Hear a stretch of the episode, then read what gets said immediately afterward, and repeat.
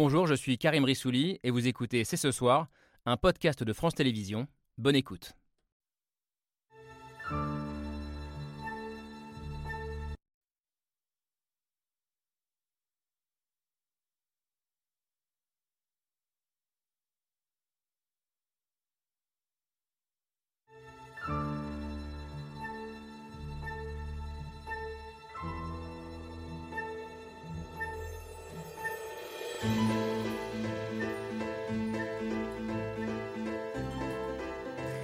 Bonsoir à toutes, bonsoir à tous, bienvenue, vous regardez C'est ce soir. Nous demandons à ce qu'un débat soit organisé à l'Assemblée nationale sur le rôle que la France doit tenir. La gravité de ces enjeux mérite un débat démocratique et je sais que plusieurs groupes sur des bancs différents y sont favorables. Si vous enclenchez un débat sur chaque potentielle livraison d'armes, ça veut dire que vous perdez aussi en réactivité. Donc je crois qu'il faut que chacun soit dans son rôle. Le président de la République, il est chef des armées, et il doit le rester et avoir cette pleine souveraineté-là. C'est la question qui monte depuis plusieurs semaines. Est-il temps d'organiser en France un débat national sur notre soutien à l'Ukraine? Alors que le premier anniversaire de la guerre approche, que l'offensive russe se renforce sur le terrain, que Kiev réclame toujours plus d'armes lourdes à ses alliés, notre soutien doit-il être automatique et sans condition? Faut-il livrer plus de chars, voire même des avions de combat, au risque de se mouiller encore un peu plus sur le plan militaire? Faut-il, comme le réclame Kiev, accélérer l'entrée de l'Ukraine dans l'Union européenne? Malgré les récentes affaires de corruption au sommet de l'État. Et surtout, sans véritable débat sur ces questions, la France et l'Europe seront-elles restées unies derrière les Ukrainiens? Beaucoup de questions, une heure pour en discuter. Nous sommes le 6 février 2023, c'est ce soir, c'est parti.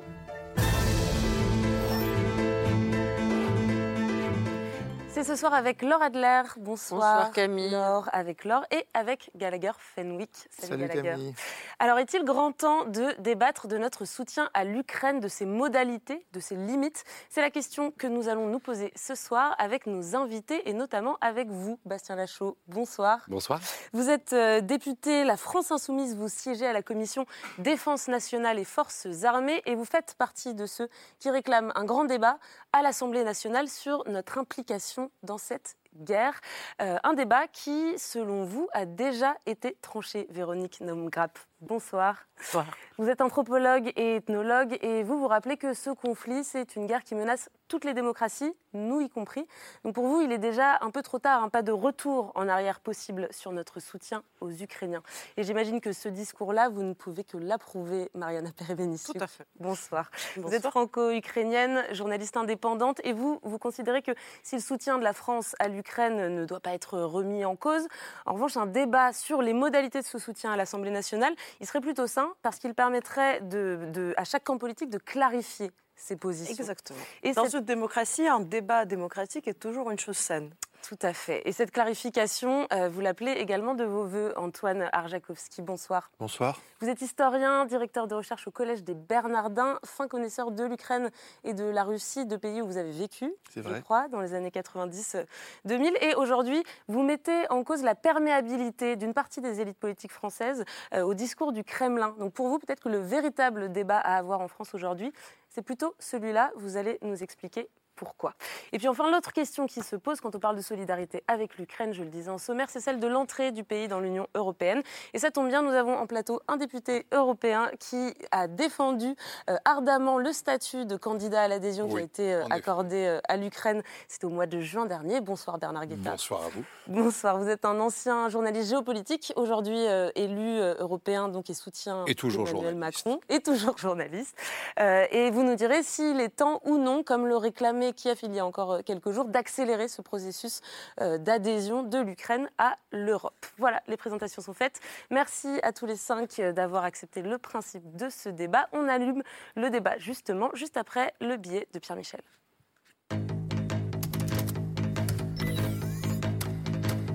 Il faut soutenir, il ne faut pas fléchir. C'est le président, le chef des armées qui décide, mais est-ce que ça ne pourrait pas aider aussi d'en discuter? La solidarité de la France envers le peuple ukrainien sera d'autant plus solide qu'elle sera éclairée et partagée. Ça se complique. Ça se complique à Barmout, à Vougledar, à Liman, là où l'armée russe concentre ses principaux efforts offensifs. Я думаю, що змінить хід війни це коли нам дадуть саме тяжке озброєння танки, БТРи і плюс далекобійні ракети. Les États-Unis fournissent des roquettes longue portée, le Canada a expédié ses premiers chars, ça se complique et l'aide occidentale s'intensifie. Si votre question c'est quand est-ce que la France euh, rejoint la coalition des chars, la réalité c'est que la France a été la première. Des chars, des canons César, peut-être même des avions de chasse. Nous n'avons pas ces demandes aujourd'hui formulées, mais à chaque fois qu'il y a des demandes, on les considère et on regarde aussi ce qui est utile. Toujours plus d'armes, des armes toujours plus lourdes, il faut continuer à aider, mais jusqu'où ça peut aller Avec l'Europe, avec les alliés, nous serons jusqu'au bout aux côtés des Ukrainiens. Sans être remis en cause, est-ce que ça se discute La gravité de ces enjeux mérite un débat démocratique et je sais que plusieurs groupes sur des bancs différents y sont favorables. À l'occasion de la venue du président du Parlement ukrainien à l'Assemblée, Monsieur Stéphane Chouk, vous pourrez témoigner de l'entière mobilisation de la représentation nationale française.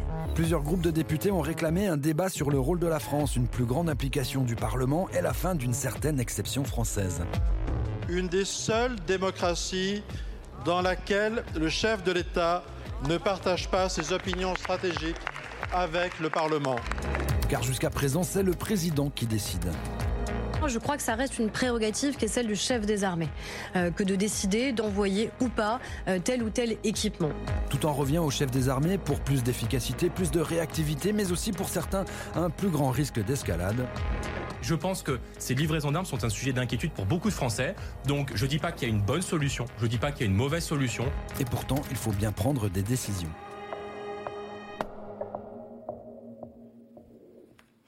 Merci Pierre Michel. Il faut bien prendre euh, des décisions et il faut reconnaître que beaucoup de, décisions importantes ont été prises hein, depuis le, le, 24 février dernier.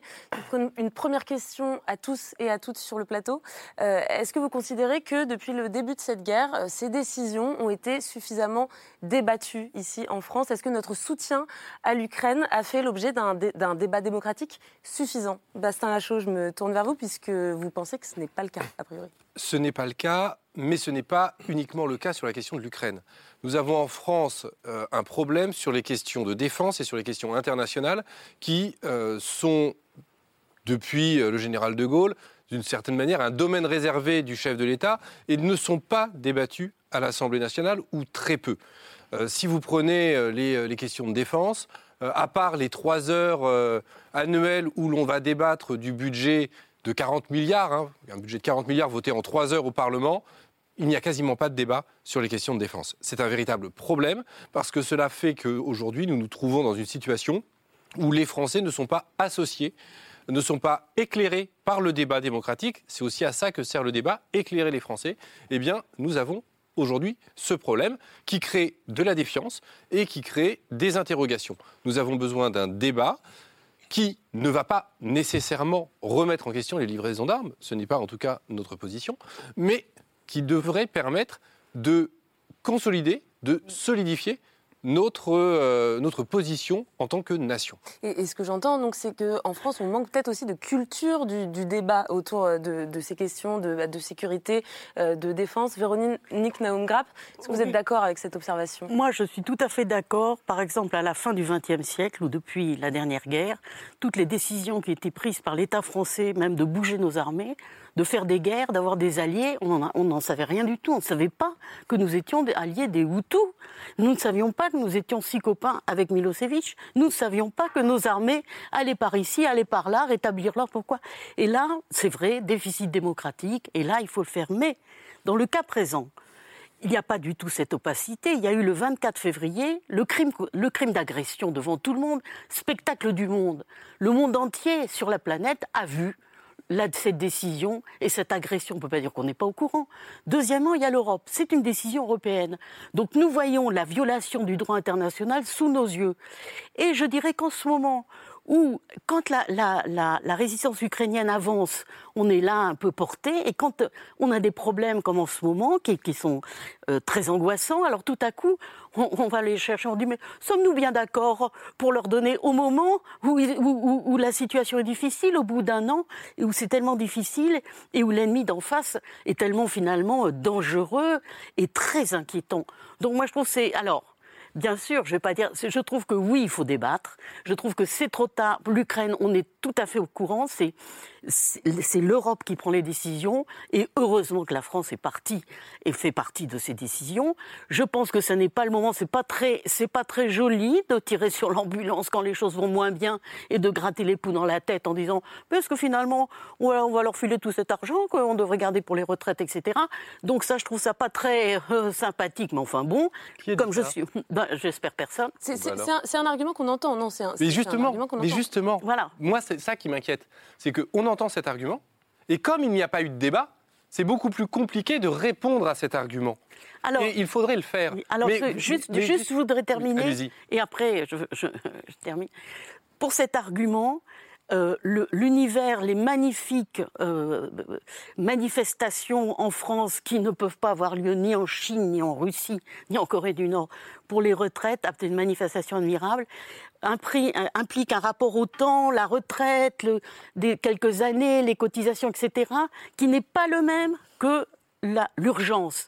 Il y a eu là, est-ce que euh, est-ce que la France a donné Il y a le feu, il y a un tremblement de terre effroyable en Turquie, etc donnons de l'argent. Il y a, le, il y a le, un virus, donnons. Il y a la guerre, il y a la guerre où des gens meurent.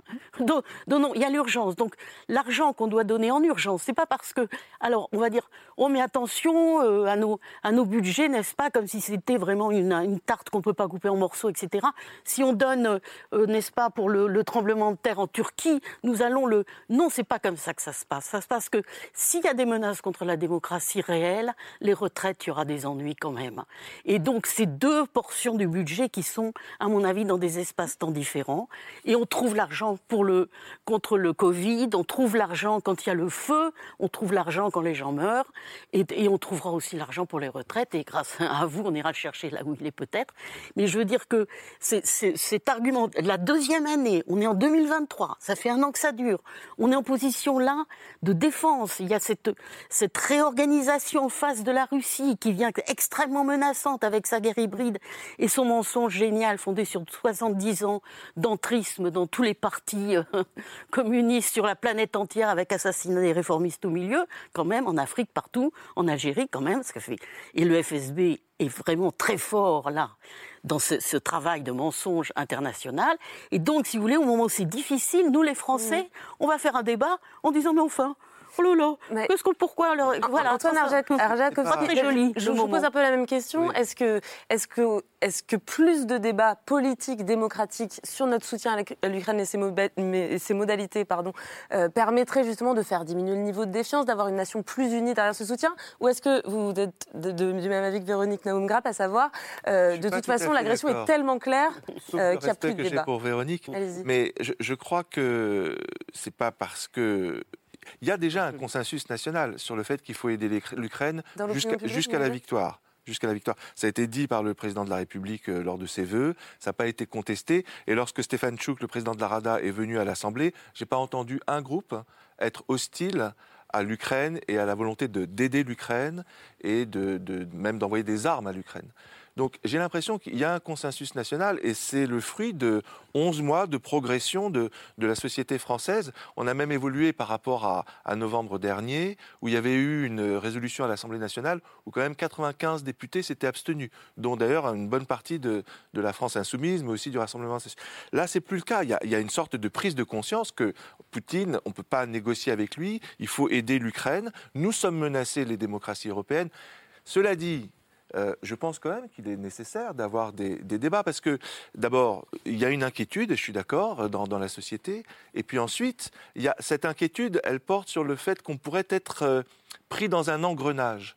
Et donc, il faut mettre ça sur la table, mettre tous les arguments sur la table, et notamment essayer d'anticiper un peu. On a toujours j'ai l'impression, un coup de retard par rapport à, Vladimir Poutine. Euh, il est toujours un peu en avance, par exemple sur les Jeux Olympiques. Il a été allé voir euh, le président du, Comité international olympique pour dire il faut absolument que les Russes euh, soient présents au JO, et, on est comme surpris par rapport à ça. Alors que par ailleurs, la, position de la France est de dire il faut isoler la Russie. On ne peut pas accepter qu'un pays qui soutient, qui est reconnu comme sponsor du terrorisme, envoie des athlètes à Paris. Donc, il faut anticiper. -hmm de telle façon à ne pas être entraîné et discuter euh, du poids réel de ce qu'on fait sur les sanctions, par exemple. Est-ce que les, Français sont bien informés sur le, sur le fait que certains groupes comme Lukoil ou comme Rosatom ne sont toujours pas sanctionnés, alors que euh, c'est très important, Rosatom ou, ou, euh, Est-ce que les Français savent vraiment comment contrôler l'application des sanctions? Pas vraiment. Donc tout ça, tout ça mérite un débat. Et, je pense aussi, euh, est-ce que les Français sont bien informés du fait qu'il y a une opposition démocratique russe? J'ai entendu Mathilde Panot dire euh, il faut euh, voir comment soutenir l'opposition démocratique russe, mais on ne la connaît pas, cette opposition démocratique russe. Alors qu'il n'y aura pas de paix entre la Russie et l'Ukraine, s'il n'y a pas une opposition démocratique russe au pouvoir en Russie. Et pour l'instant, il y a zéro investissement de la France sur cette opposition démocratique russe. Donc voilà, ce débat est nécessaire pour euh, parler de ce genre de points. Alors je me tourne vers vous, Bernard Guetta, euh, vous qui êtes euh, donc un soutien du président de la République d'Emmanuel Macron. Est-ce qu'il y a un, un mea culpa à faire peut-être? Est-ce que en termes bah, de, pédagogie, de débat démocratique, peut-être ça n'a pas été suffisant sur les derniers mois? Mais attendez, ôtez-moi d'un doute. Si l'Assemblée nationale, ou le Sénat d'ailleurs, veulent organiser un débat, qui peut leur interdire d'organiser un débat? Qui leur a interdit, depuis le début de l'agression russe contre l'Ukraine d'organiser, encore une fois, dans l'une ou l'autre des deux chambres du Parlement, un débat. À ma connaissance, mais je suis tout à fait de bonne foi, donc détrompez-moi si je me trompe. Est-ce qu'il y a une force politique à l'Assemblée nationale, puisque vous êtes député à l'Assemblée nationale, qui est euh, proposer l'organisation d'un débat et à laquelle on est refusé. Qui d'ailleurs? Parce que le président de la République n'a pas, à ma connaissance, le pouvoir de refuser euh, l'organisation d'un débat. Euh, dont l'Assemblée nationale aurait exprimé le souhait.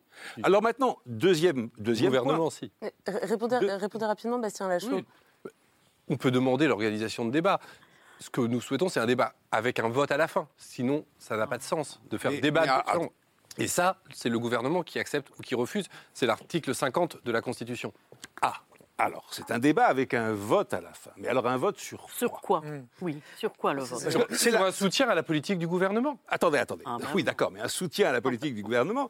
J'ai lu, comme nous tous, j'imagine, euh, dimanche, une tribune avec laquelle, d'ailleurs, j'étais à 70% d'accord. Euh, il y avait un tiers de désaccord important mais il y avait aussi 70% d'accord.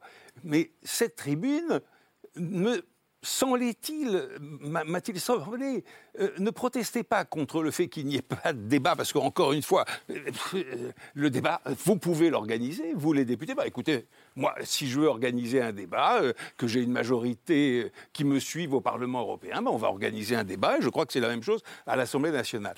Mais en revanche, en revanche, j'ai lu j'ai lu une critique de la politique euh, française euh, en Ukraine qui ne me semblait pas justifiée. Alors ça, effectivement, on peut en débattre. Non seulement on peut, mais on doit. Donc je vous en supplie, organisez le débat. On parle de quelle tribune, juste Bernard Guetta, pour que nos Ah, dans le journal du dimanche, pardon. Euh, la tribune euh, co-signée euh, par le secrétaire général du Parti communiste. et qui d'autre Aidez-moi, je ne sais plus. Ah, je me souviens plus. Je crois un socialiste.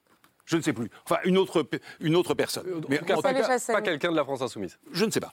Mais, mais en tout cas, en tout cas, c'était une tribune de très bon niveau et une tribune tout à fait digne euh, d'être débattue. J'adorerais, par exemple, que vous organisiez un débat euh, avec Monsieur Roussel, si je ne me trompe pas, le, patron du, PC. Oui, mhm. avec Monsieur Roussel. Moi, j'adorerais en débattre. On a essayé de l'inviter ce soir, il n'est pas venu. Ah, dommage, dommage, dommage, parce que je crois sans vouloir vous froisser, que c'est sa tribune qui a beaucoup provoqué le, débat sur le débat. C'était l'un des points de départ de notre réflexion et voilà. pour, pour monter cette émission. Mariana Perebenissou, je veux bien le, regard de, la franco-ukrainienne que vous êtes sur euh, ce, débat démocratique. A-t-il eu lieu suffisamment en France? Euh, Est-ce que ça vous rassurait finalement sur le, soutien à long terme euh, des Français, qu'un véritable débat ait lieu à l'Assemblée? Ou est-ce que ça vous inquiète plutôt? Alors, moi j'ai l'impression que tout le monde a déjà tout dit, que en fait, nous sommes plus ou moins tous d'accord que la démocratie en démocratie, c'est bien, que les débats, c'est bien, c'est éclairant, ça permet à tout le monde de clarifier les positions. Et ça serait en effet une très bonne chose. Euh, notamment, euh, moi je pense euh, surtout aux différents responsables politiques qui, au lieu de débattre à l'Assemblée nationale, juste déroulent leur point de vue dans des différents plateaux télé ou à la radio en soutenant parfois des opinions ou des politiques absolument fantaisiste, euh, en, gros, qui consiste, et là je pense notamment par exemple au Front National, mais pas que, euh, que nous sommes, nous soutenons l'Ukraine, mais nous nous opposons quasiment à toutes les mesures, à toutes les sanctions, à toutes les livraisons. Ben, on a envie, au bout d'un moment, on a envie que quelqu'un leur pose la question.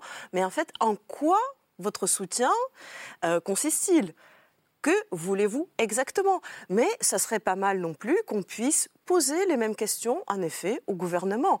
Euh, quelle est exactement votre stratégie de soutien à l'Ukraine? Parce qu'il faut savoir aussi que la France a une sorte d'obligation, euh, si ce n'est pas légal, mais du moins morale, euh, de défendre l'Ukraine, parce que l'Ukraine a liquidé son arsenal nucléaire en 1994 en échange de garanties de sécurité de la Grande-Bretagne et des États-Unis, et par la suite, la France a rejoint cet accord. Donc la France est le garant de sécurité de l'Ukraine. La France, en dehors même de l'opinion publique qui est solidement derrière l'Ukraine, la France a l'obligation de soutenir et de défendre l'Ukraine. Je, précise le mot défendre, parce que soutenir, c'est pas juste de, vœux pieux, euh, n'est-ce pas? Euh, C'est aussi des actions concrètes. Donc, ça serait pas mal de savoir aussi quelle est exactement la stratégie de l'exécutif et aussi quelles sont des idées qui peuvent en effet être euh, bonnes ou mauvaises euh, de différents partis politiques, euh, qu'est-ce qu'ils peuvent proposer? Et pour prolonger, et là je me retourne vers vous, Monsieur Arjakovski, parce que vous avez utilisé un terme tout à l'heure qui m'a interpellé, vous avez parlé de consensus national. Mais peut-être que s'il en manque un, notamment euh, au sein de l'exécutif ou même au sein de l'Union européenne, c'est sur les buts de guerre, ou en tous les cas les contours de la victoire. Est-ce qu'il y a un consensus? Est-ce qu'il y a une définition claire, nette et précise de la victoire que la France, à votre sens, recherche? C'est-à-dire libérer toute la Crimée, euh, libérer, lapsus révélateur, toute l'Ukraine, Crimée comprise, aller jusqu'à la défaite de Poutine, faire en sorte que Poutine soit jugé Est-ce que, selon vous, il y a une définition claire de la victoire au sein de l'Union européenne Il y a un consensus en, France. 75% des Français soutiennent la politique euh, du gouvernement sur l'Ukraine. Il faut aider l'Ukraine et il faut l'armer. Maintenant, la question, effectivement, ce qui a peut-être pas été suffisamment entendu, c'est que le gouvernement français, le gouvernement européen, notamment très récemment à Kiev, a acté le plan de paix juste du président Zelensky. Et ce plan de paix juste consiste à redonner à l'Ukraine les frontières de 91, Crimée et Donbass compris, euh, reconstruire euh, l'Ukraine euh, économiquement, organiser un tribunal pour juger le crime d'agression russe en Ukraine, donner des garanties de sécurité à l'Ukraine, puisque euh, justement la France est responsable de, la sécurité des frontières et qu'on ne veut pas l'intégrer dans l'OTAN. Alors qu'est-ce qu'on donne comme garantie de sécurité? Voilà, c'est ça le, plan de paix juste. Il y a, d'autres conditions, échange de prisonniers, etc., la dimension de l'environnement qui est importante aussi. Mais c'est ça qui a été adopté par le gouvernement euh, français, par le G7 et par l'Union européenne. Et donc, ça veut dire euh, très concrètement que oui, euh, il y a, un consensus autour de cette idée que euh, l'Ukraine, on ne peut pas faire comme avant, c'est-à-dire mm. avant l'année dernière, où on acceptait l'idée d'un conflit gelé. Là, non, ils sont allés trop loin, c'est l'ordre international qui est bouleversé on veut euh, permettre à l'Ukraine de redevenir un État démocratique qui a toutes ses frontières. Est-ce que vous permettez juste une courte remarque sur le fait qu'on, jusqu'à présent, on acceptait le conflit gelé? Non, en fait, c'est juste pour remettre les choses euh, à leur place. Euh, le processus de Minsk n'a jamais eu pour but de geler quoi que ce soit. C'était un processus qui avait pour objectif de libérer l'Ukraine. Et en fait, si ça n'a jamais marché, c'est parce que la Russie n'a jamais voulu le faire. Le problème de ce processus, c'est plutôt, c'est pas la volonté de geler ou de laisser euh, l'Ukraine amputée de certains territoires. Euh, le problème, c'est tout simplement ce que cette idée, la diplomatie, n'a pas marché. Mm. Mais le consensus, et ça depuis 2014, en, concernant la Crimée également, le consensus mondial, il me semble, eh ben, il est très simple, il se base sur le droit international, les frontières internationales et la souveraineté de l'Ukraine. Alors, Laure, mais juste après, on entendra Bernard Guetta et Bastien Lachaud sur cette question des buts de guerre. Ça tombe bien parce que ma question s'adresse à Bernard Guetta. Moi, je voudrais rebondir sur ce qu'a dit tout à l'heure Véronique Naumgrap, parce que je pense qu'elle a complètement raison, anthropologiquement parlant qu'on vit. Mais si, on est en train de vivre. C'est anthropologiquement qui me faisait peur. Ben, oh. Je veux dire, on est dans une période où, où ça va pas si bien, où le conflit s'enlise, où, les, deux ennemis, euh, on ne voit pas l'issue de la guerre. On, on, se dit ça va être interminable. On se dit que la Russie a décidé d'aller euh, envoyer des hommes euh, comme de la chair à canon, que les morts s'accumulent. On se dit que les Ukrainiens souffrent. Nous, on est là sur nos petits, nos petits fauteuils de télévision, mais pendant qu'on pendant qu'on parle, il y a des Ukrainiens qui meurent, il y a des bombes qui tombent, il y a une situation qui est un déni de justice internationale qui est absolument criante. Et nous, on ouvre des débats.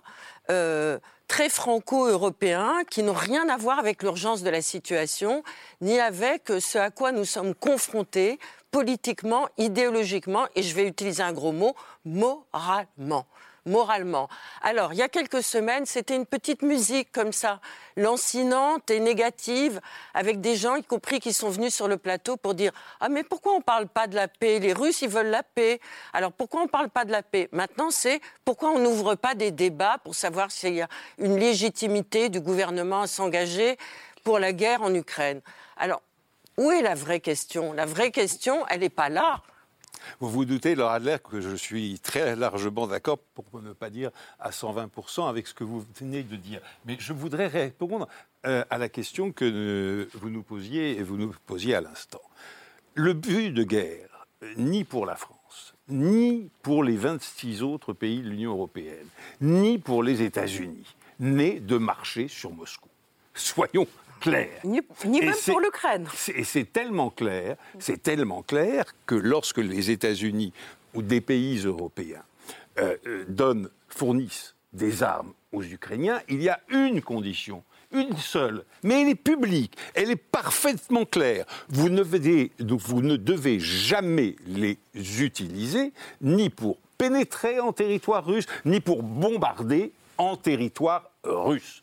Donc là, c'est. Personne n'y pense d'ailleurs. Alors, c'est parfaitement clair. Je ne pense pas que les Ukrainiens y pensent d'ailleurs non plus.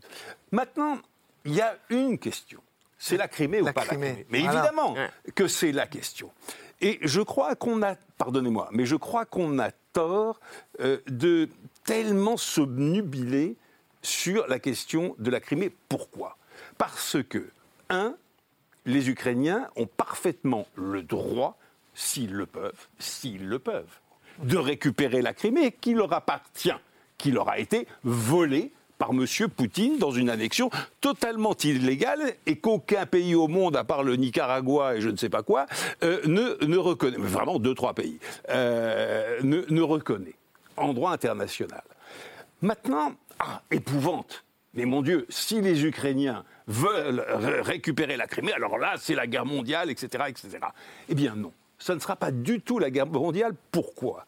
Parce que si les Ukrainiens sont un jour en position de récupérer la Crimée, c'est que le régime qui a voulu cette guerre se sera écroulé et qu'il y aura un processus de négociation ouvert sur le règlement de cette crise. Et donc la Crimée ne sera jamais un problème de guerre, mais un problème de négociation. Et pour l'instant, le problème de la Crimée ne se pose pas. Bastien Lachaud, euh, quelle est la position de, bah, votre groupe, euh, la France Insoumise, sur la question des buts de guerre et sur celle de la Crimée en particulier? Je suis euh, totalement d'accord avec ce que vient de dire M. Guetta. Aujourd'hui, l'urgence, c'est d'empêcher la défaite de l'Ukraine. Et donc, empêcher la victoire de la Russie qui a violé le droit international, qui a violé les frontières internationalement reconnues et qui à partir de ce moment-là, doit être stoppé. Donc, empêcher la défaite de l'Ukraine, c'est à terme créer les conditions pour que la Russie revienne à la table des négociations, qu'il y ait des négociations, et que dans ces négociations, on traite de tout. On traite de la question du Donbass, qu'on traite de la question euh, de, de la Crimée, qu'on traite surtout de la question de la sécurité européenne après cette guerre. J'apprécie beaucoup que vous disiez européenne après cette guerre. Mais, mais- mais c'est- mais on a une organisation qui existe en Ça Europe pour ça. l'OSCE. Ça s'appelle l'OSCE. C'est l'organisation de sécurité et de coopération en Europe. Elle a, touj- elle a été créée en plein cœur de la guerre froide pour permettre le dialogue entre les deux blocs. Nous devons revivifier cette organisation pour qu'elle puisse, à l'issue du conflit, contribuer à recréer des liens qui empêcheront le renouvellement de ce conflit. Donc, les buts de Claire sont clairs, en tout cas pour nous. Après, par contre, moi je voudrais revenir sur ce que vous avez dit, et un petit peu également vous-même, sur c'est simple, il faut aider, aider, aider. C'est pas aussi simple que ça. Parce que, évidemment qu'il faut aider. Là où nous devons avoir la discussion, c'est sur la manière dont nous allons aider pour être les plus efficaces possibles. Typiquement, si on prend la question des chars, qui ont euh, omnubilé euh, tout le monde euh, ces, euh, ces derniers temps. C'est pas efficace Ah non, mais ça a obnubilé tout le monde tout simplement parce que les Ukrainiens les démentent parce qu'ils en Exactement. ont besoin. Mais bien sûr qu'ils en ont besoin. Ce n'est pas une question Non. artificielle. Mais, mais bien sûr que non. Et je vais, et je vais vous, vous- vous dire, moi je n'ai aucun problème à livrer des chars à l'Ukraine. Toute la question est de savoir, est-ce que nous, la France, nous devons livrer des chars Leclerc? Est-ce que ça serait utile et efficace militairement pour les Ukrainiens La ne les réponse, demande pas vraiment. pourquoi ils ne les demandent pas? Parce que cela ne serait pas efficace pour les Ukrainiens. Pour quelle raison? Mais je m'explique. pourquoi. Oui, mais je, c'est très Non, intéressant, mais je vais m'expliquer. oui, Déjà, en, non, mais, mais, mais ce- en fait, le problème, c'est des que experts militaires. on est obligé de, quand on gouverne ou quand on souhaite gouverner, comme c'est notre cas, regarder les problèmes de manière concrète et réelle et se confronter au réel. La France possède 220 chars Leclerc en état de fonctionner. 220. C'est-à-dire que nous sommes au, minimum de ce qu'il est nécessaire pour, un, assurer le fait que l'armée française puisse utiliser ses chars si elle en a besoin, pour assurer l'entraînement des, euh, militaires qui utilisent ces chars. On est au minimum. À la rigueur, on pourrait en fournir 10 à 20 aux Ukrainiens. Mais en fait, vous voulez débattre de la loi de programmation militaire, Oui, pas de la vous voulez contester la légitimité de la constitution de la Ve République. Non, pas du tout. Pas en du enlevant au président de la. République le fait Mais- qu'il soit non, non, chef non, des non. armées. Je, je ne crois pas que ce soit. pas. Je ne crois pas Non, vous voulez le quoi, alors de mon Plus de clarté Laissez-moi terminer. Oui, et expliquez-nous aussi pourquoi est-ce que ces chars ne seraient pas efficaces en pratique Oui, je- sur le je- terrain Alors, Je pense qu'on va donner la même Attends, explication. On va donner la même Attendez, explication. demanderait Si nous fournissons-. On écoute Mais Bastien Lachaud, vous laisserai intervenir Mais- juste après. mais, mais moi, je, et je vous propose des alternatives. Si nous fournissons ces 10 ou 20 chars Leclerc, ils vont recevoir à côté énormément plus de chars Léopard 2, Donc, ils sont les chars allemands. qui sont des chars allemands, de construction allemande, qui ne sont pas forcément allemands, mais qui sont de construction allemande. Et qui sont plus de 2200 répartis sur l'ensemble des pays européens. Si nous fournissons des Leclerc à côté de ces léopards, nous allons devoir former des militaires ukrainiens à l'utilisation de deux chars différents, avec des munitions différentes dans ces deux chars. Mais monsieur Avec Lachaud, un- vous avez tellement raison que les Ukrainiens ne réclament Mais- mais pas voilà, ces chars. donc, c'est- Et pas que la le question, Oui, et c'est que pas le la président- question. Mais Non, si, nous, c'est la question. Attendez, attendez. Mais non, quelle est la question. Et que le président de la République ou le Ne les gouvernement, c'est la propose même pas. chose en l'occurrence, ne les propose Ouais, pas. de quoi on parle, Alors, ce n'est pas exactement, ce n'est pas serait ça aussi le débat Ce serait une Non. discussion Non. sur Et pourquoi pas débattre des choses qui seraient utiles Voilà. Voilà. Bien sûr. les Discu- Puisque vous vous y connaissez Mais tellement bien. proposons pas parce qu'on ne les demande pas.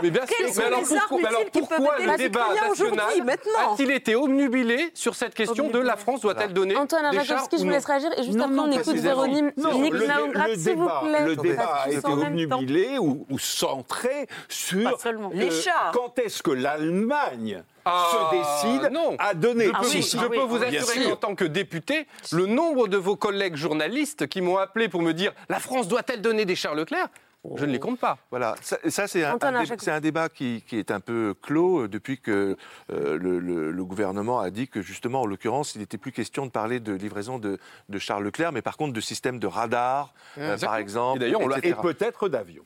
et peut-être d'avions. la question peut ce- se reposer dans les mêmes termes. Ce qui me paraît Non, important de débattre, en l'occurrence, c'est que la victoire contre la Russie ne sera pas uniquement militaire.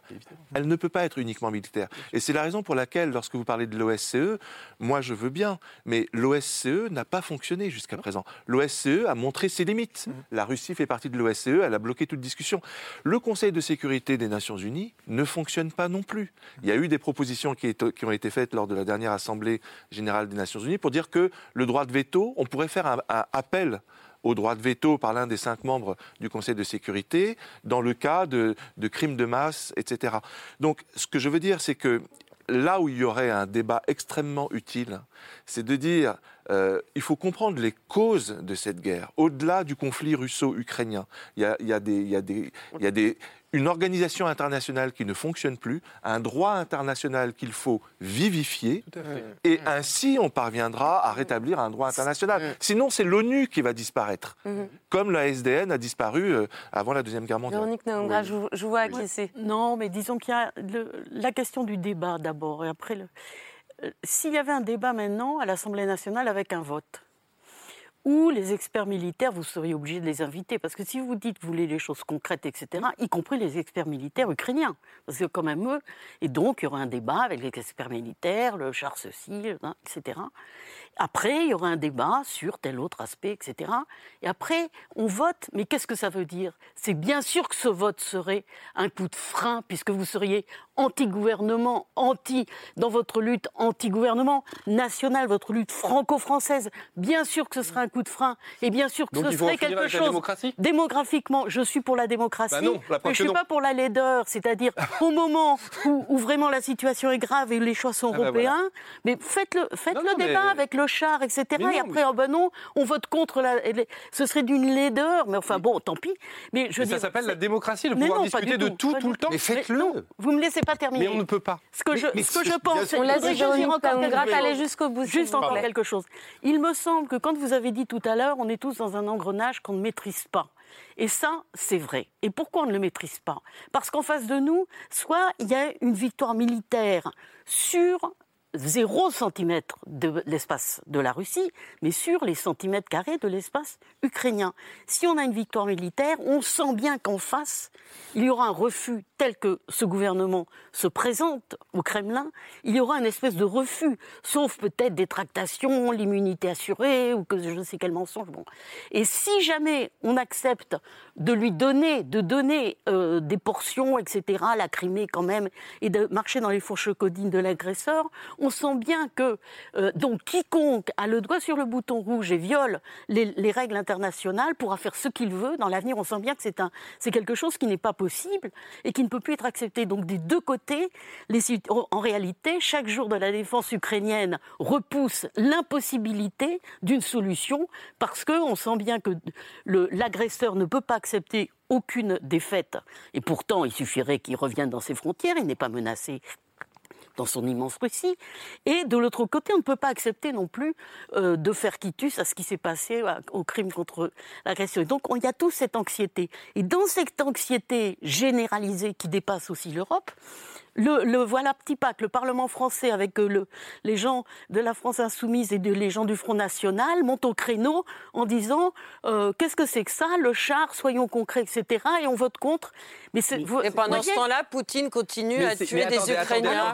Non, mais non, juste, juste là-dessus. Déjà, un, vous nous, non, attendez, donc, juste deux choses. Un, vous nous renvoyez dos à dos avec le Rassemblement National. C'est pas bien, c'est vrai. Alors que je ne le pense pas. Bien, vous, donc déjà, premièrement. Enfin, souvent, c'est vous qui être hostile un peu. Mais est-ce que, est que vous m'avez entendu En quoi m'avez-vous entendu être hostile au soutien ukrainien ce soir? Non, c'est vrai. Bien. Donc arrêtons avec les faux semblants et les procès d'intention. Moi, ce que je vous demande et ce que je vous le dis simplement, c'est concrètement comment se traduit tout ce que vous venez de nous dire. Moi, j'essaye de vous le dire. Concrètement, comment on peut faire? Concrètement, ce que cela implique si aujourd'hui on envoyait nos 200 Charles Leclerc, et je reste sur l'exemple des Charles Leclerc, mais je pourrais On s'en fout, c'est terminé les Charles Leclerc. non, non, mais allez, s'en fout, parlons de la situation en Ukraine. Vous avez vu ce qui se passe en ce moment en Ukraine, c'est ça la réalité. bien sûr, c'est ça la réalité. Des civils qui se font tuer, des enfants qui disparaissent.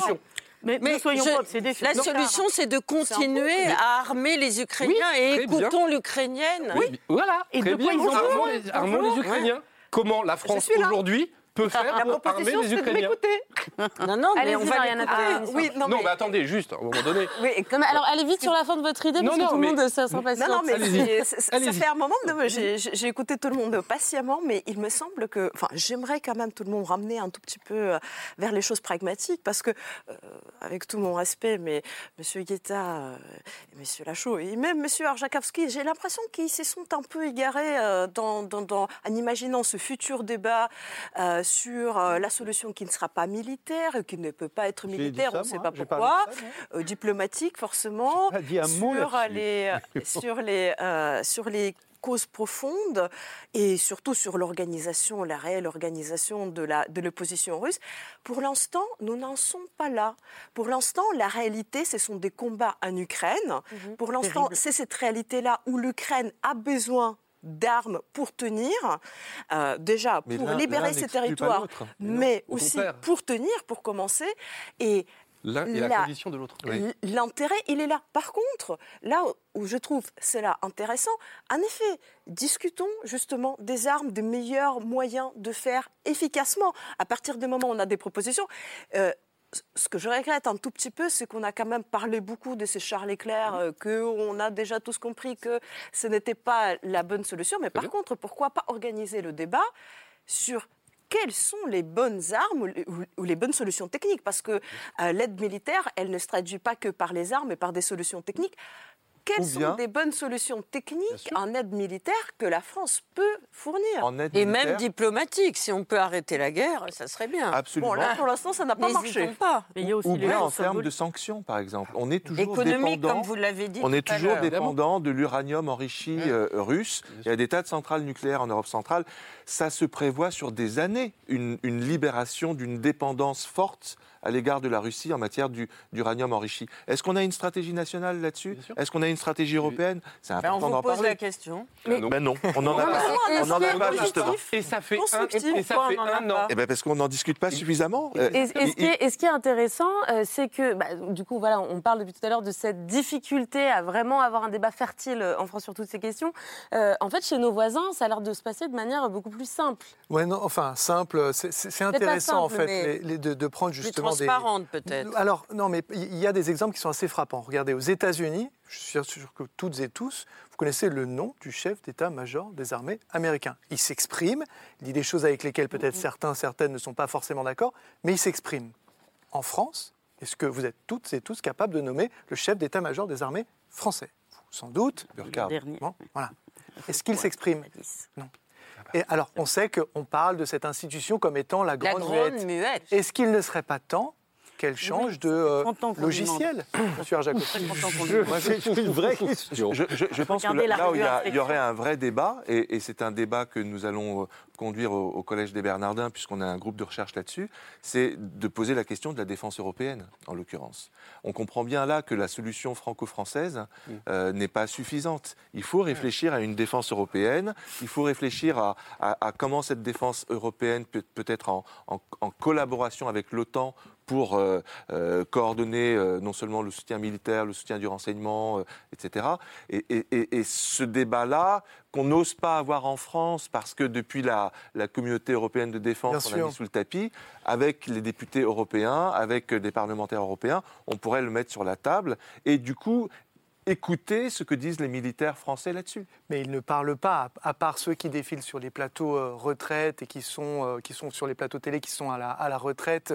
Je veux dire, le chef d'état-major des, des armées ne s'exprime pas. On a un autre exemple, je, je prends l'exemple américain. On a au, au Royaume-Uni, euh, le, le service de renseignement, le service de renseignement publie un point quotidien sur la situation en Ukraine. C'est régulièrement le cas en France aussi? Alors, Il y a la revue non, Info. euh, le- le- les services de renseignement français non, ne pas les publient pas. services de renseignement, mais, Oui. mais bon. Oui, ils Moi, écrivent, juste- les militaires. Je voudrais revenir sur un point essentiel qui vient d'être dit, sur la question des sanctions. On a sanctionné la Russie. Aujourd'hui, un an après, on n'a toujours pas interrogé l'utilité de ces sanctions-là. Par exemple, aujourd'hui, est-ce que tous les oligarques qui soutiennent Vladimir Poutine sont-ils bien sanctionnés? Je ne le pense pas. Ne devrions-nous pas retravailler ces sanctions Je le pense. De la même manière, nous sommes dépendants de la Russie sur énormément de, questions. Et d'ailleurs, on le voit au quotidien sur euh, les questions énergétiques euh, au prix à la pompe. Avons-nous avancé sur un quelconque moyen de réduire ces dépendances? Oh mon Dieu, énormément. Non. Mais comment Énormément Mais non, pas du tout. Mais, mais nous, nous- Pas nous- suffisamment. Mais nous dépendions, nous dépendions à plus de 60% des fournitures de gaz russe. Oui. et Aujourd'hui, et ben- c'est fini. Bien sûr. C'est fini. Parce que le- nous sommes sortis. Non. Mais si. Et non. même aujourd'hui du diesel. Mais attendez, Ouais. nous Non, sommes sur- quelques Mais non, mais la même chose. mais écoutez, monsieur le député, monsieur le député. Si vous dites- si non, vous non, êtes mais attendez, c'est un point important. mais très C'est c'est un important. vraiment fondamental. important. Nous sommes sortis, je n'y croyais pas moi-même. Et nous étions très peu à y croire en vérité. Nous sommes sortis, ça a été une prouesse réussie par l'ensemble des pays de l'Union européenne, nous sommes sortis de la dépendance au gaz russe, y compris l'Allemagne, y compris l'Allemagne. Mais vous Et, niez- et- et- et vous pensez vraiment que les Russes vendent moins de gaz à l'exportation aujourd'hui Mais bien sûr. Oui. à l'Europe. Beaucoup En. Europe Oui, bah, Oui. Mais, mais, non, mais après, non, non, non, mais- Non, mais non, non, attendez. mais après, ça se vend par des gazoducs, Bah, ça se oui, vend pas, ça se vend tourné, pas au bah marché. oui, donc forcément, alors- Non, non, non, le, le plus grand assure. client, c'est de l'Europe. Il se- Et, et, et- attends, et, et je peux même rajouter, pour aller dans votre sens, pour la première fois depuis l'époque soviétique, Gazprom n'a pas publié les statistiques, euh, tellement la situation est mauvaise pour Gazprom. Non, bien sûr. Alors, on les, Russes, les Russes ont, ont détourné, enfin pas, pas, pas détourné, euh, ont, ont utilisé les or- leurs exportations de pétrole pour les augmenter vers l'Inde et vers la Chine. C'est absolument exact. Et l'Inde les revend à l'Europe. Attendez une seconde, attendez une seconde. Pour ce qui est du gaz, non, parce Non, que pour le gaz, il faut le des gaz. gazoducs. Et il n'existe pas, ou mais pour, le, pratiquement mais, pour le, pas, mais pour pétrole, on rachète à l'Inde ce qu'elle a acheté à la Russie. Mais oui, and so oui, what voilà. Ah bah, alors, ah bah, on va- ça- alors là, c'est- on est dans l'hypocrisie la plus totale. Mais hein. pas Ah du tout, non. on n'est pas dans l'hypocrisie. Parce que, euh, parce que il n'en reste pas moins que les exportations énergétiques de la Russie ont dégringolé. Alors évidemment, l'Inde traficote en revendant, machin. Mais bien sûr que oui. Mais il y a depuis. euh, je ne sais pas combien d'années des sanctions contre l'Iran et l'Iran arrive à les Et contourner nous, aurions, par et nous aurions pu profiter de la Arrive situation à les contourner pour par essayer Dubaï. de sortir de notre dépendance à ces énergies fossiles. C'est pas Et- l'Assemblée nationale ce qui est en train de se passer. Et c'est un autre débat. pas- Et non, c'est un autre vous avez raison, mais c'est ce qui est en train de se passer. qui est en train de Vous se voyez pas ce qui s'est passé au Parlement européen avec l'adoption du Green Deal, etc. C'est exactement ça. Et c'est très intéressant, mais c'est un autre débat. Je voudrais qu'on avance un tout petit peu euh, dans l'émission, parce qu'il y a la question des sanctions euh, qui se débat, il y a la question du soutien militaire qu'on a assez euh, largement abordé, mais cette solidarité, elle peut aussi prendre d'autres formes. Et euh, il y a quelques jours, vendredi, à Kiev, s'est tenu un grand sommet Union européenne-Ukraine, qui, donc c'était à Kiev vendredi, en présence de la commission, de la présidente de la Commission européenne, Ursula von der Leyen, et du Conseil, du président du Conseil européen, Charles Michel. Pendant ce sommet, Volodymyr Zelensky a appelé une nouvelle fois les Européens à accélérer le processus d'adhésion à l'Union européenne. Alors, on va parler euh, tous ensemble de, la pratique, des critères qu'il faut remplir pour intégrer euh, l'Europe. Euh, mais je voudrais d'abord qu'on discute un petit peu du, principe même. Ursula von der Leyen, vendredi, a affirmé que l'Ukraine dans l'Europe, c'est le sens de l'histoire. Est-ce que vous êtes d'accord avec ça, Véronique Naumgrat Oui, bien sûr, je pense tout à fait, et je pense même qu'il faut accélérer. Je vais tout de suite aborder cette question de la corruption. Il me semble que la corruption, même en temps de paix, est un danger croissant d'ailleurs à l'étonnement euh, des sciences sociales qui pensaient que les mafias allaient rétrograder au fur et à mesure que le procès de civilisation allait créer des États avec des sé- séparations des pouvoirs. Et contrairement à cela, on voit, et il n'y a pas que Salviano, il y a toute une série de travaux qui montrent que la corruption gangrène les démocraties, gangrène le Parlement européen, gangrène la France, qui n'est pas si bien placée, et gangrène tout le monde. Et je trouve ça extraordinaire qu'en pleine guerre, sachant que cette épée de Damoclès, ce jugement, euh, leur ton- le- le- le- fixé sur eux euh, avec intensité, eh bien, euh, le, pouvoir ukrainien essaye de, de- de faire le ménage. et je dis bravo. Et je je voudrais- pense que justement, l'Europe ne doit pas se focaliser Je sur vous interroge juste un instant, puisque vous êtes allé sur le sujet de la, de la corruption, qui n'était pas tout à fait ma question. Euh, juste Mhm. pour que nos téléspectateurs sachent- comprennent bien de quoi on parle, on a l'image du jour signée Hugo Bernard qui revient justement sur les récents scandales qui ont un peu fragilisé euh, l'État ukrainien. Je vous donne la parole. Sarah.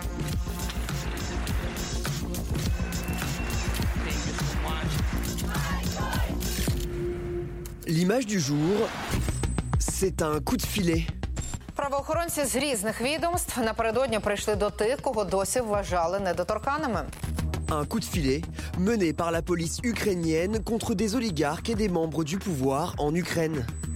Інші колишні, нинішні високопосадовці, зокрема з міністерства оборони, податківці та митники, оборудки, в яких їх звинувачують, сягають мільярдів.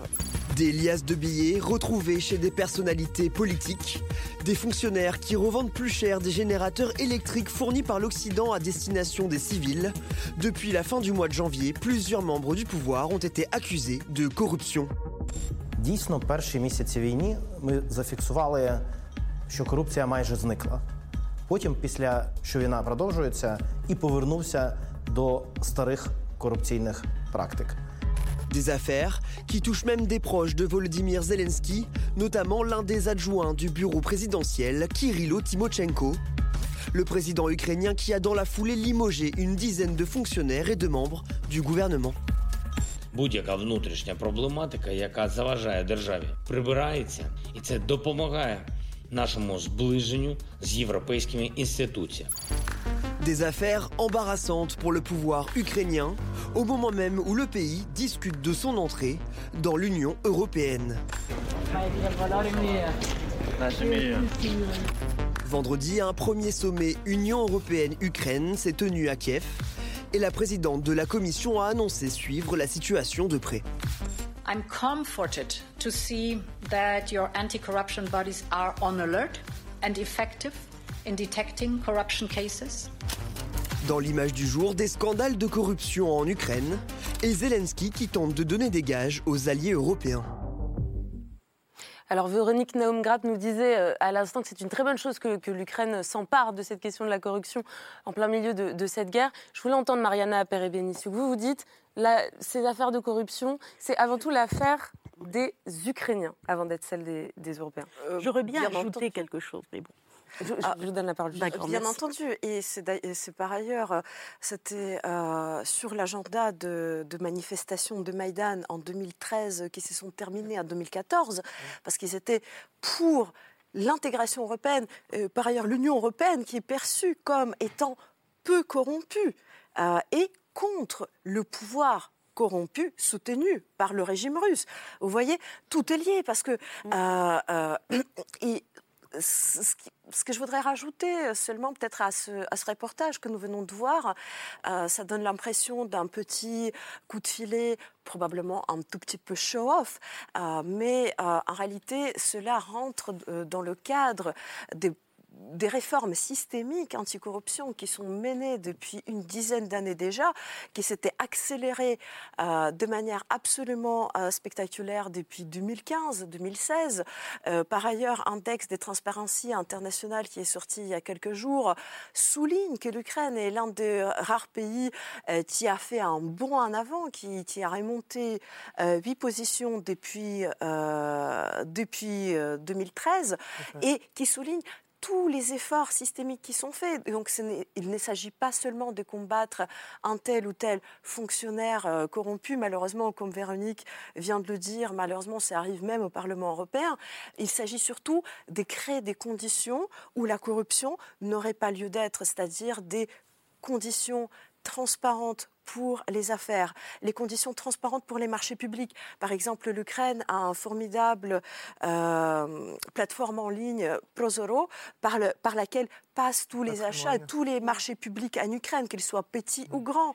Euh, quand il y a des de concours pour des postes importants, euh, ces concours sont publics. On peut voir les... Et, et, ainsi de suite. Donc l'Ukraine, elle combat la corruption, non seulement avec cette, une affaire, une deuxième affaire, troisième affaire, pour montrer que nous combattons, même si c'est très c'est très difficile, il faut le dire, en temps de guerre, de voir ça. Malheureusement, ça existe. C'est très bien, qu'on combat cette corruption, mais il faut voir le cœur des sujets. Et le cœur des sujets, c'est que l'Ukraine s'est emparée de, euh, de cette thématique très très sérieusement, fait des efforts très sérieux qui s'étalent sur des années, parce que justement, l'Ukraine aspire à l'Union européenne. Véronique, oui, juste un point. Il y a cette idée que quand euh, il y a une nation ou un groupe victime, il faudrait que ces victimes soient d'une pureté morale, hein. qu'ils soient, qu'on leur d'une vraiment euh, euh, d'une intégrité absolument absolue. Or, être victime, c'est pas une morale, c'est une situation. Il y a eu un crime d'agression contre un pays. Dans ce pays, comme la France, il y a de tout. Il y a de l'extrême droite chez nous aussi. Il y a des assassins. Nous, au village aussi, on a de beaux assassinats. Il y a euh, les fous, les cinglés, etc. Oui. Il y a les corrompus. Oui. Le type qui prend l'argent de la guerre pour aller à Acapulco. Non, c'est moche, etc. Mais je veux dire, mais être une victime, on les soutient parce qu'ils sont victimes. Et on sait bien que, et là, qu'ils sont comme nous, comme tout le monde. Ce n'est pas une morale. Mais vous pouvez comprendre que, que, quand de, telles affaires font la une, ça puisse inquiéter une partie Bien des, sûr. des, des, opinions publiques européennes Là, qui se demandent où vont nos milliards. Est-ce qu'ils vont pas être euh, détournés Oui, mais justement, le fait qu'on puisse voir à la télévision ukrainienne de telles choses et que ça aboutisse à des perquisitions au niveau ministériel. Avakov, chez qui on a fait une perquisition, c'était l'ancien ministre de l'Intérieur, la personne la plus puissante après Zelensky en Ukraine. Le fait qu'il soit capable de faire ça, mais c'est sans commune mesure par rapport à ce qui se fait en Russie. Bah euh, Navalny, Navalny avait fait un reportage sur Dimitri Medvedev. Un article sur Medvedev, où on voyait tous ses palais, où on voyait toutes ses richesses, et, rien ne s'est passé. Medvedev, c'est toujours partie du Conseil de sécurité de, Russie. Donc c'est ça, il tout est, tout est relatif. Mhm. et, tout à l'heure, euh, Mariana parlait très bien de cet indice de corruption de, de Transparency International. Il faut savoir que l'Ukraine se trouve actuellement en dessous du stade de la Roumanie au moment où la Roumanie a intégré l'Union européenne. Donc ça veut dire, bien sûr qu'ils ont du travail à faire, et, l'Union européenne dit euh, on va vérifier de très près l'élection du président du NABU, le bureau euh, anticorruption, euh, mais vous avez fait 60% du chemin en pleine guerre depuis six mois. Donc c'est ça qu'il faut voir, c'est la, la dynamique, la rapidité, la volonté. Les Ukrainiens sont convaincus que les conditions proposées par l'Union européenne, les sept conditions sont bonnes. Qui ont été posées en juin au moment de la. Voilà, il y a sept conditions. L'une de ces conditions, c'est l'élection du président du, du, NABU, la réforme de la Cour constitutionnelle, la question des minorités, la question des médias. Et, les Ukrainiens sont à 200% d'accord et travaillent là-dessus. Mm. Donc c'est ça qu'il faut retenir. Non, vous, vous mentionnez euh, Transparency International, mm. c'est cette ONG qui surveille la corruption à, l'échelle mondiale. Et puis il faut ramener, parce que c'est un peu l'étalon d'or en matière de mesure de quel pays est corrompu, qu'il plus, qu'il est moins. Juste pour qu'on puisse situer les choses, le Danemark est numéro un, donc pays le moins corrompu au monde. La France est 21e, l'Ukraine est 116e, la Russie est 137e et 180, c'est la Somalie. Et effectivement, on a euh, une déclaration toute récente du patron de euh, euh, Transparency International, donc en, Ukraine, que, l'on voit là à, l'écran, et qui dit, comme vous le soulignez, l'Ukraine mm. démontre que le combat contre la corruption se, poursuit, même en temps de guerre. mais la question, et peut-être pour vous, Bernard Guetta, est-ce que, et c'est peut-être contre-intuitif, est-ce que finalement, la guerre, cette espèce de table rase ultra brutale, accélère la lutte contre la corruption. Ça peut paraître contre-intuitif, mais on voit, comme vous le disiez très bien, qu'il y a tout un tas de, limogeages, un espèce de grand coup de balai. bien sûr que la guerre accélère la lutte contre la corruption, et ce n'est pas du tout contre-intuitif. Au contraire, parce qu'on ne peut plus tolérer dans une situation de guerre, mm, dans une situation où tant de gens font des sacrifices, et le sacrifice de leur vie euh, au premier chef, on ne peut plus tolérer que des, excusez-moi, que des salopards, que des salopards s'en foutent plein les poches. C'est absolument intolérable et donc ça n'est pas toléré. Mais il y a deux choses dans, dans le contexte. Premièrement, tous les pays qui sont sortis de l'Union soviétique, que ce soit la Russie ou l'Ukraine ou la Géorgie ou tant d'autres, etc., sont mais minés par la corruption ou l'ont été, parce que le passage à l'économie de marché s'est fait tout simplement dans le cadre d'un hold-up organisé et organisé entre les cadres de l'appareil d'État, tous anciens cadres du Parti communiste, évidemment euh, dominants, et des voleurs de grands chemins qui étaient exactement l'équivalent euh, des, des, Dont Vladimir Poutine est un parfait exemple. Oui, mais tout à fait. Il n'est pas l'exemple, il est le patron. Parce que l'Union soviétique était un pays extrêmement il est, il, est, il est le patron. Et la deuxième chose à avoir en tête, c'est que M. Zelensky, avant l'entrée des troupes russes en Ukraine s'était fait élire sur un programme de lutte contre la corruption. Et il incarne sur l'échiquier ukrainien la lutte contre la corruption à tel point que quand il était Coluche avant d'être devenu Churchill, puisque c'était un ancien, un ancien acteur, quand il était Coluche, ses sketchs et visaient la corruption. Et c'est comme ça qu'il s'est rendu populaire et c'est comme ça, sur cette base, qu'il s'est fait élire. Et donc ce n'est pas uniquement pour plaire à l'Union européenne aujourd'hui, c'est la poursuite de son programme. C'est pour plaire aux Ukrainiens. Ah oui. Tout à fait. Et. Benissuk, Bien sûr que oui. il nous reste très rapidement, puisqu'il nous reste que quelques minutes, mais est-ce que euh, l'adhésion de l'Ukraine dans l'Union européenne le plus rapidement possible, euh, c'est peut-être le gage le plus important que les Européens pourraient donner euh, de leur solidarité euh, avec l'Ukraine dans cette guerre Gage important aussi parce qu'il n'y a plus de retour en arrière possible, a priori. Euh, Bien sûr, bien entendu. Euh, et surtout, ça, serait juste, ça serait une juste reconnaissance des efforts ukrainiens, parce qu'il faut savoir que les Ukrainiens font ces efforts depuis au moins une dizaine d'années. Il y a déjà eu énormément de, il faut expliquer ça aux spectateurs, il y a déjà eu énormément de travail qui a été fait avant l'intégration économique. Donc maintenant, il reste à peaufiner, à terminer les choses. Et ça serait quand même une, une- une belle reconnaissance aux aspirations et aux efforts du peuple ukrainien. Et Bastien Lachaud, je veux bien vous entendre sur cette question. Il y a une position euh, à, non. à LFI Bah, Ça se débat aussi peut-être? Non, mais nous déjà, on est contre tout élargissement de l'Union européenne tant qu'on n'a pas abouti en, dans l'Union européenne à euh, éliminer euh, les, euh, les écarts euh, sociaux qui existent entre les différents pays. Quand on voit le niveau du SMIC en, euh, en Ukraine comparé au SMIC français, il y a un souci d'harmonisation euh, sociale évident. Euh, ce- ce- cela dit, euh, je pense qu'il faut faire très attention à ne pas vendre du rêve aux Ukrainiens. Bien sûr. De la même manière que pendant des années, on a vendu du rêve aux Turcs avec le, comme résultat l'arrivée au pouvoir. Pour le de- moment, c'est le cauchemar qui vit. C'est un peu les hein. Turcs qui nous vendaient du rêve aussi. Ouais. Il n'empêche qu'ils ont eu le statut de candidat pendant fort longtemps et n'ont jamais réussi à rentrer dans l'Union. Et de la même manière, les Ukrainiens, qui peut penser, qui peut penser que l'Ukraine rentrera dans l'Union européenne tant que l'Ukraine sera en guerre? Non, c'est pas la question. On, on parle pas de ça. On, parle de préparer dès maintenant l'intégration de l'Union européenne une fois que la guerre sera terminée. Et on en aura besoin. C'est ça que les Français Le doivent Premier bien ministre comprendre. ukrainien parle d'un délai à deux ans. Enfin, les, les Mais, Ukrainiens sont alors, les, les- spécialistes du sujet parlent de 3 à 5 ans comme étant quelque chose de réaliste. Et en tout cas, c'est là. Joseph Borrell a parlé d'une dette morale vis-à-vis d'un pays dont on disait tout à l'heure que chaque jour, plusieurs dizaines de soldats meurent, non pas simplement pour la protection de l'Ukraine, mais pour la protection de toute l'Europe. Donc c'est ça Il n'y la a pas dette que les soldats qui meurent en ce moment, il y a beaucoup de civils. Donc ce que je veux dire, c'est que l'avantage d'une Ukraine dans l'Europe, c'est d'avoir un bouclier solide pour l'Union européenne sur son flanc Est, pas simplement sur un plan territoire, mais aussi au niveau de la cybersécurité, au niveau de la guerre contre la propagande. Très etc. brièvement, Non, mais- on entend Bernard Guetta et vous rajouterez un mot très Non, brièvement. il y a- il y a une chose très importante à aussi. comprendre, c'est que l'Union européenne, les 27 pays de l'Union européenne, sont en train ensemble d'essayer de réinventer, et on y arrive déjà pas mal, d'essayer de réinventer le processus d'adhésion à l'Union européenne. Parce que jusqu'à présent, comment ça se passait? Ah, vous êtes un pays candidat, on se revoit dans 20 ans quand vous aurez rempli toutes les conditions. Ben, ça, ça va pas.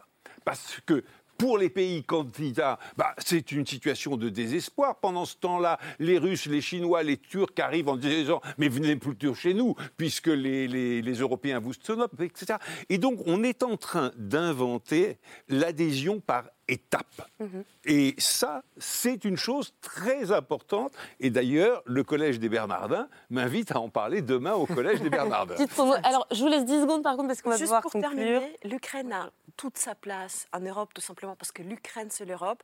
L'Ukraine a partagé beaucoup plus de temps de son histoire avec la Lituanie, avec la Pologne, avec l'Autriche, avec la Hongrie, avec la Slovaquie qu'elle n'a partagé avec la Russie. Si tous ces pays-là sont en Europe, et à juste titre, parce que c'est l'Europe, l'Ukraine aussi, par son histoire, par sa culture, par ses aspirations, est en Europe, on parce a que c'est un entendu pays européen. votre message, Mariana Perez-Benissuk. Alors, on va terminer la discussion comme à notre habitude, comme c'est la tradition, avec le coup de cœur de Laure. Et Laure, ce soir, c'est le livre d'une grande journaliste euh, française qui a passé du temps en Ukraine depuis le, début de la guerre. Oui, qui s'appelle Florence Aubenas. Je crois que personne ne contestera que c'est une journaliste importante, et ce, depuis des décennies, pour plusieurs raisons, je crois c'est parce qu'elle est très rigoureuse, c'est parce qu'elle est reporter de guerre depuis longtemps, qu'elle a arpenté le monde et que d'autre part, euh, elle introduit ce que Véronique tout à l'heure a introduit au cours de la discussion, elle introduit une forme de sensibilité et une alliance d'observation, de rigueur et de sensibilité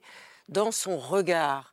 Et elle s'établit pendant extrêmement longtemps dans des lieux qui sont hélas dévastés par la guerre. Elle ne juge pas, elle nous fait comprendre, elle nous fait vivre, elle nous fait ressentir. Et le dernier, la dernière partie de ce livre qui sort ces jours-ci, qui s'intitule Ici et, ailleurs, est consacrée à l'Ukraine. Et tout ce que nous avons dit ce soir, euh, finalement, ce sont des choses qui se passent dans des cénacles politiques, dans des cénacles de démocratie.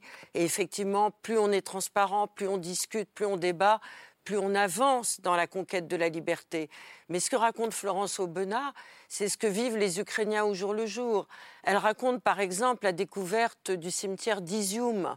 Elle raconte comment les gens n'ont même pas la possibilité de pouvoir mettre une croix en bois sur les tombes de leurs disparus. Elle raconte comment une petite dame devant euh, le cimetière d'Izium vend des fleurs en plastique euh, à, un prix absolument dérisoire. Mais elle, les, gens ne peuvent même pas acheter ces petites fleurs en plastique pour les mettre sur les tombes de leurs disparus. Elle raconte comment dans le, dans le métro de Kharkiv, les gens qui ont passé des semaines et des semaines, quand on leur a donné la possibilité d'en sortir, tellement ils étaient terrorisés par la peur qui était quotidienne, par la possibilité d'avoir réussi à se faire un tout petit habitacle dans 3 mètres carrés dans un petit coin pour créer une intimité familiale avec deux ou trois objets qu'ils avaient réussi à trouver en quittant leurs immeubles incendiés et dévastés, eh ben, ils n'arrivaient pas à ressortir à l'air libre. Comment, effectivement, ce peuple valeureux, ce peuple qui, euh, à chaque seconde de sa vie et au, et au, péril de sa propre vie, défend nos propres valeurs européennes, alors elle ne nous, dit, elle ne nous fait pas de leçon de morale, Florence Aubenas, mais elle nous montre un exemple vivant où chaque personne en Ukraine en ce moment, dans, la froid, dans le froid, dans la, dévastation, et aussi dans cette espèce de d'incompréhension que nous avons. Elle raconte précisément comment euh, des, centaines de, soldats russes, au mépris de leur propre vie, continue à essayer d'avancer dans certains territoires et, comment, effectivement, eh bien, des soldats ukrainiens, mais des populations civiles, euh, défendent leur propre liberté, qui est aussi la nôtre, je crois. Donc voilà, c'est à la fois bouleversant, c'est très émouvant, et en même temps, c'est, je crois, une leçon de réel politique. Et encore un peu plus d'éléments à verser euh, à, ce débat. Ça s'appelle Ici et ailleurs, ça paraît ces jours-ci. Euh, je crois que c'est sorti hier aux, éditions euh, de l'Olivier. Donc merci à tous et à toutes d'avoir participé à cette émission. Merci beaucoup Véronique Naum Grapp. Merci. Bernard Guetta. Merci Bastien Lachaud. Merci également à vous Antoine Arajowski. Arash Arjakovski. Arjakovski, excusez-moi. Euh, je voulais citer votre dernier livre qui est paru aux éditions du ah. CERF, Qu'est-ce que l'œcuménisme? Mariana Perebenissou, on recommande à tous, nos à tous nos téléspectateurs votre dernier article euh, publié sur le site de Desk Russie, le bestiaire de la guerre, mm. où euh, comment de la chauve-souris à l'orque en passant le, par le loup-garou ou le raton laveur, comment les Ukrainiens sont emparés de cet imaginaire animal dans le cadre de cette guerre contre les Russes. C'est absolument passionnant, j'ai lu cet après-midi. C'est ce soir, c'est fini. On se retrouve demain à 22h45. Bonne nuit.